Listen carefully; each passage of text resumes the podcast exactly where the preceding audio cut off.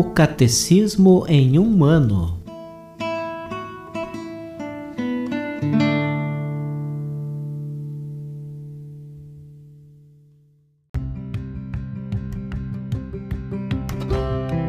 Olá, eu sou Yuri, seminarista da Diocese de Ponta Grossa, Paraná. Você está ouvindo o podcast O Catecismo em um ano. Vamos ler todo o Catecismo da Igreja Católica ao longo de 365 episódios. Estamos utilizando a tradução em português apresentada pela CNBB em 2013, baseada na edição típica em latim de 1997. Baixe o plano de leitura por meio de um link que você encontra na página do Instagram O Catecismo em um Ano ou na descrição desse podcast.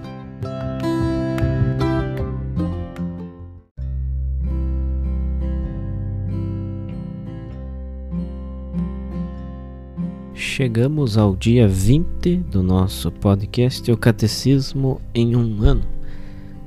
Lembrando que estamos no primeiro pilar do catecismo, a profissão de fé. Na primeira sessão, eu creio, nós cremos, finalizando hoje o capítulo segundo. Deus vem ao encontro do homem.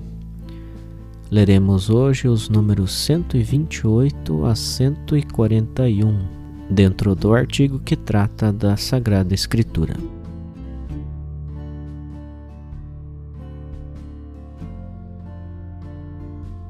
a unidade entre o Antigo e o Novo Testamento. A Igreja, já nos tempos apostólicos e depois constantemente em sua tradição, iluminou a unidade do plano divino nos dois testamentos graças à tipologia. Esta percebe nas obras de Deus contidas na antiga aliança prefigurações daquilo que Deus realizou na plenitude dos tempos, na pessoa de seu Filho encarnado. Por isso, os cristãos leem o Antigo Testamento à luz de Cristo morto e ressuscitado. Esta leitura tipológica manifesta o conteúdo inesgotável do Antigo Testamento. Ela não deve levar ao esquecimento de que este conserva seu valor próprio de revelação que nosso Senhor mesmo reafirmou. Igualmente, o Novo Testamento exige ser lido à luz do Antigo. A catequese cristã primitiva recorre constantemente a ele. Segundo um adágio antigo, o Novo Testamento está escondido no Antigo, ao passo que o Antigo é desvendado no Novo. Novum in vetere latet, et in novo vetus patet. A tipologia exprime o dinamismo em direção ao cumprimento do plano divino, quando Deus seja tudo em todos. Primeira carta aos Coríntios, capítulo 15, versículo 28. Assim, a vocação dos patriarcas e o êxodo do Egito, por exemplo, não perdem seu valor próprio no plano de Deus, pelo fato de serem ao mesmo tempo etapas intermediárias deste plano.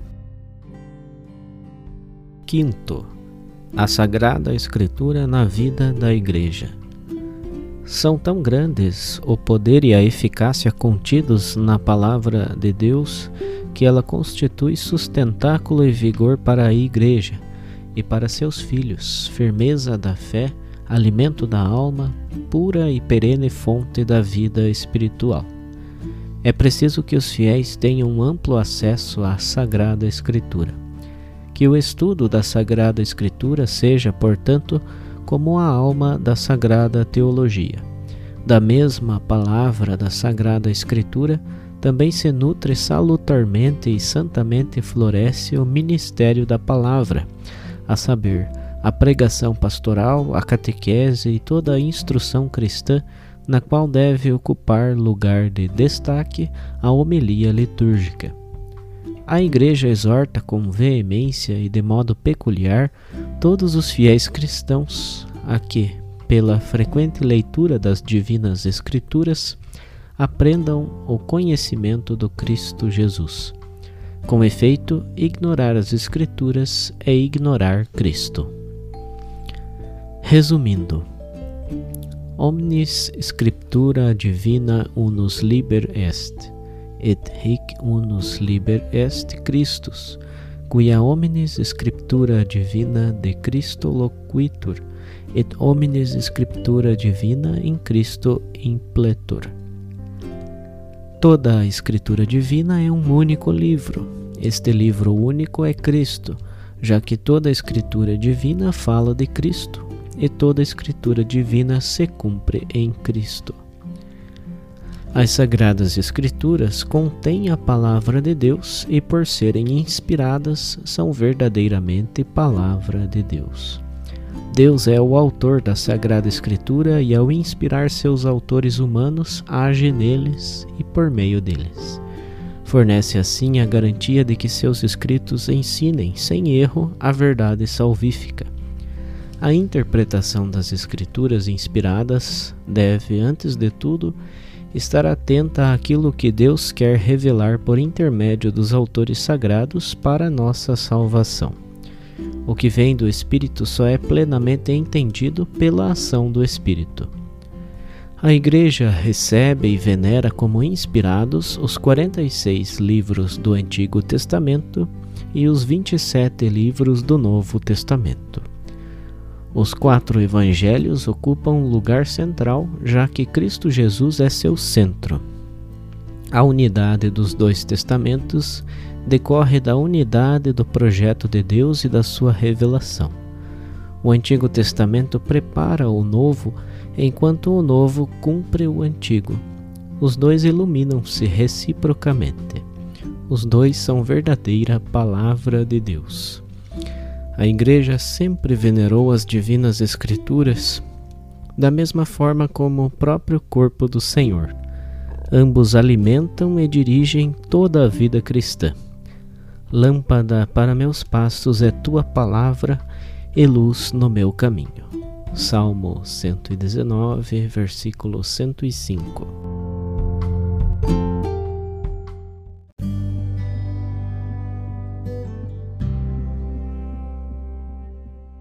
Para o comentário adicional do dia de hoje, vamos ler alguns trechos da exortação apostólica Verbum Domini do Papa Bento XVI sobre a Palavra de Deus, mais especificamente trechos dos números 39, 40, 41 e 72.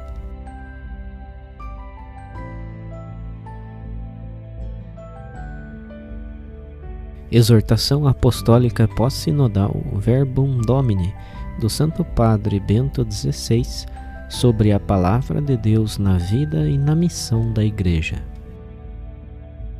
A unidade intrínseca da Bíblia. Na escola da grande tradição da Igreja, aprendemos na passagem da letra ao Espírito a identificar também a unidade de toda a Escritura pois única é a palavra de Deus que interpela a nossa vida, chamando-a constantemente à conversão. Continuam a ser para nós uma guia segura as expressões de Hugo de São Vítor.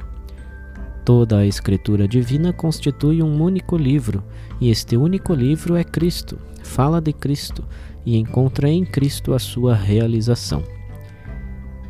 É certo que a Bíblia, vista sob o aspecto puramente histórico ou literário, não é simplesmente um livro, mas uma coletânea de textos literários cuja redação se estende por mais de um milênio e cujos diversos livros não são facilmente reconhecíveis como partes de uma unidade interior. Antes, há tensões palpáveis entre eles. Se isto já se verifica no interior da Bíblia de Israel, que nós cristãos chamamos Antigo Testamento, muito mais quando nós, como cristãos, ligamos o Novo Testamento e os seus escritos como se fosse a chave hermenêutica com a Bíblia de Israel, interpretando-a como caminho para Cristo. No Novo Testamento aparece menos a expressão a Escritura do que as Escrituras, que, porém, no seu conjunto, são depois consideradas como a única palavra de Deus dirigida a nós. Por isso se vê claramente como é a pessoa de Cristo que dá unidade a todas as Escrituras postas em relação com uma única palavra. Compreende-se assim a afirmação do número 12 da Constituição Dogmática Dei Verbum, quando indica a unidade interna de toda a Bíblia como critério decisivo para uma correta hermenêutica da fé. A relação entre o Antigo e o Novo Testamento. Na perspectiva da unidade das Escrituras em Cristo, tanto os teólogos como os pastores necessitam de estar conscientes das relações entre o Antigo e o Novo Testamento. Em primeiro lugar, é evidente que o próprio Novo Testamento reconhece o Antigo Testamento como palavra de Deus e, por conseguinte, admite a autoridade das Sagradas Escrituras do povo judeu. Reconhece-as implicitamente quando usa a mesma linguagem e frequentemente alude a trechos destas escrituras. Reconhece-as explicitamente porque cita muitas partes, servindo-se delas para argumentar. Uma argumentação baseada nos textos do Antigo Testamento reveste-se assim no Novo Testamento de um valor decisivo, superior ao de raciocínios simplesmente humanos. No quarto evangelho, a este propósito, Jesus declara que a Escritura não pode ser anulada. E São Paulo especifica de modo particular que a revelação do Antigo Testamento continua a valer para nós, cristãos, conforme carta aos Romanos, capítulo 15, versículo 4, e carta aos Coríntios, capítulo 10, versículo 11. Além disso, afirmamos que Jesus de Nazaré foi um judeu e a Terra Santa é a terra-mãe da Igreja. A raiz do cristianismo encontra-se no Antigo Testamento e sempre se nutre desta raiz. Por isso, a sã doutrina cristã sempre recusou qualquer forma emergente de marcionismo que tende, de diversos modos, a contrapor entre si o Antigo e o Novo Testamento. Além disso, o próprio Novo Testamento se diz em conformidade com o Antigo e proclama que, no mistério da vida, morte e ressurreição de Cristo, encontraram o seu perfeito cumprimento as escrituras sagradas do povo judeu. Mas é preciso notar que o conceito de cumprimento das escrituras é complexo, porque comporta uma tríplice dimensão. Um aspecto fundamental de continuidade com a revelação do Antigo Testamento, um aspecto de ruptura e um aspecto de cumprimento e superação. O mistério de Cristo está em continuidade de intenção com o culto sacrificial do Antigo Testamento, mas realizou-se de um modo muito diferente, que corresponde a muitos oráculos dos profetas, e alcançou assim uma perfeição nunca antes obtida. De fato, o Antigo Testamento está cheio de tensões entre os seus aspectos institucionais e os seus aspectos proféticos. O mistério pascal de Cristo está plenamente de acordo, embora de uma forma que era imprevisível, com as profecias e o aspecto prefigurativo das Escrituras, mas apresenta evidentes aspectos de descontinuidade relativamente às instituições do Antigo Testamento. Estas considerações mostram, assim, a importância insubstituível do Antigo Testamento para os cristãos mas ao mesmo tempo evidenciam a originalidade da leitura cristológica. Desde os tempos apostólicos e depois na tradição viva, a Igreja deixou clara a unidade do plano divino nos dois testamentos, graças à tipologia, que não tem caráter arbitrário, mas é intrínseca aos acontecimentos narrados pelo texto sagrado e, por conseguinte, diz respeito a toda a Escritura. A tipologia descobre nas obras de Deus, na antiga aliança, prefigurações do que o mesmo Deus realizou na plenitude dos tempos, na pessoa do seu Filho encarnado. Por isso, os cristãos leem o Antigo Testamento à luz de Cristo morto e ressuscitado. Se a leitura tipológica revela o conteúdo inesgotável do Antigo Testamento relativamente ao Novo, não deve, todavia, fazer-nos esquecer que aquele mantém o seu próprio valor de revelação que nosso Senhor veio reafirmar. Por isso, também o Novo Testamento requer ser lido à luz do Antigo. a catequese cristã primitiva recorreu constantemente a este método. Por este motivo, os padres sinodais afirmaram que a compreensão judaica da Bíblia pode ajudar a inteligência e o estudo das Escrituras por parte dos cristãos. Assim se exprimia, com aquela sabedoria, Santo Agostinho sobre este tema. O Novo Testamento está oculto no Antigo e o Antigo está patente no Novo. Deste modo, tanto em âmbito pastoral como em âmbito acadêmico, importa que seja colocada bem em evidência a relação íntima entre os dois testamentos, recordando com São Gregório Magno que é aquilo que o Antigo Testamento prometeu, o Novo Testamento fê-lo ver. O que aquele anuncia de maneira oculta, este proclama abertamente como presente. Por isso, o Antigo Testamento é profecia do Novo Testamento e o melhor comentário do Antigo Testamento é o Novo Testamento. A palavra de Deus na vida eclesial. Encontrar a palavra de Deus na Sagrada Escritura. Se é verdade que a liturgia constitui o lugar privilegiado para a proclamação, escuta e celebração da palavra de Deus, é igualmente verdade que este encontro deve ser preparado nos corações dos fiéis e, sobretudo, por eles aprofundado e assimilado. De fato, a vida cristã caracteriza-se essencialmente pelo encontro com Jesus Cristo, que nos chama a segui-lo. Por isso, afirmamos várias vezes a importância da pastoral nas comunidades cristãs como âmbito apropriado onde percorrer um itinerário pessoal e comunitário relativo à palavra de Deus de modo que esta esteja verdadeiramente no fundamento da vida espiritual. Expresso o vivo desejo de que floresça uma nova estação de maior amor pela Sagrada Escritura da parte de todos os membros do povo de Deus, de modo que, a partir da leitura orante e fiel no tempo, se aprofunde a ligação com a própria pessoa de Jesus. Na história da Igreja não faltam recomendações dos santos sobre a necessidade de reconhecer a Escritura para crescer no amor de Cristo. Trata-se de um dado particularmente evidente nos padres da Igreja. São Jerônimo, grande enamorado da palavra de Deus, interrogava-se: como seria possível viver sem o conhecimento das Escrituras? se é por elas que se aprende a conhecer o próprio Cristo, que é a vida dos crentes? Estava bem ciente de que a Bíblia é o instrumento pelo qual diariamente Deus fala aos crentes. Eis os conselhos que ele dava a Leta, uma matrona romana, para a educação da filha. Assegura-te de que ela estude diariamente alguma passagem da Escritura. A oração faça seguir a leitura e a leitura, a oração. Que em vez das joias e dos vestidos de seda, ame os livros divinos. Permanece válido para nós aquilo que São Jerônimo escrevia ao sacerdote nepociano. Lê com muita frequência as escrituras divinas, mais ainda que as tuas mãos nunca abandonem o livro sagrado.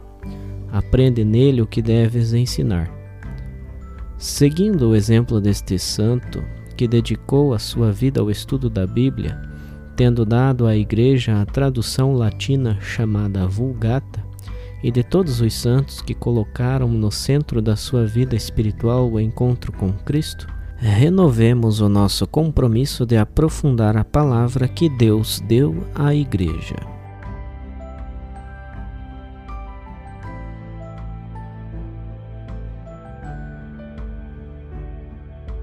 Os documentos papais encontram-se na íntegra no site da Santa Sé, vatican.va.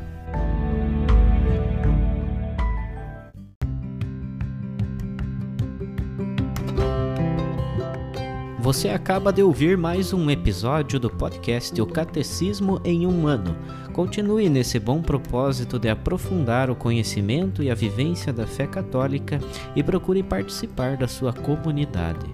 Rezemos por todos que estão fazendo esse caminho de leitura do catecismo. Até amanhã!